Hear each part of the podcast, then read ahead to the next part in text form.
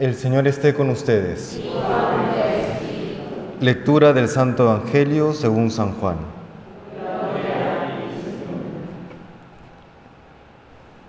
Tanto amó Dios al mundo que entregó a su Hijo único para que no perezca ninguno de los que creen en Él, sino que tengan vida eterna. Porque Dios no mandó su Hijo al mundo para juzgar al mundo, sino para que el mundo se salve por Él. El que cree en Él no será juzgado. El que no cree ya está juzgado, porque no ha creído en el nombre del Hijo único de Dios. El juicio consiste en esto, que la luz vino al mundo y los hombres prefirieron la tiniebla a la luz, porque sus obras eran malas. Pues todo el que obra perversamente detesta la luz y no se acerca a la luz, para no verse acusado por sus obras. En cambio, el que realiza la verdad se acerca a la luz, para que se vea que sus obras están hechas según Dios. Palabra del Señor.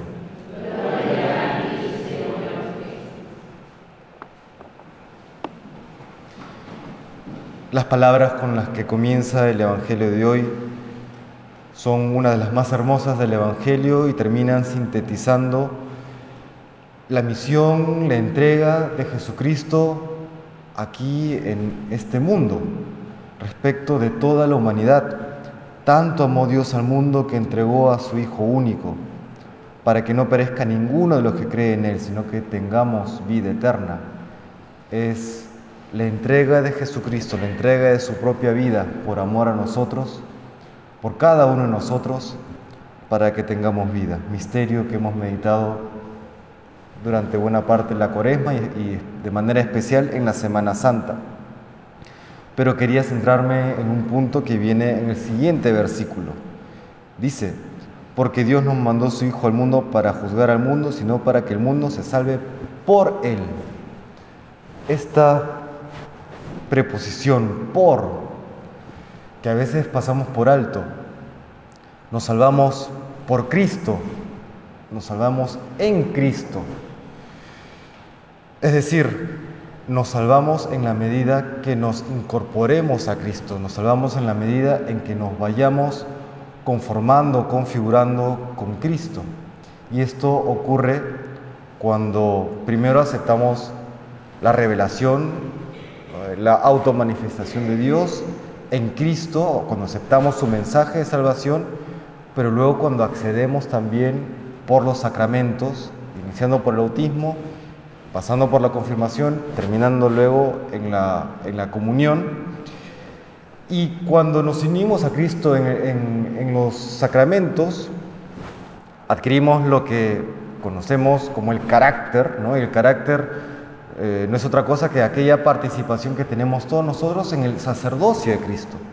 Y en esta participación del sacerdocio de Cristo nos ofrecemos por Cristo y con Cristo y en Cristo, como decimos en la doxología, nos ofrecemos como ofrenda al Padre. Y acá viene una dimensión fundamental de la vida cristiana, la dimensión de ofrenda. Nos ofrecemos al Padre, somos ofrenda con Cristo y por Cristo del Padre.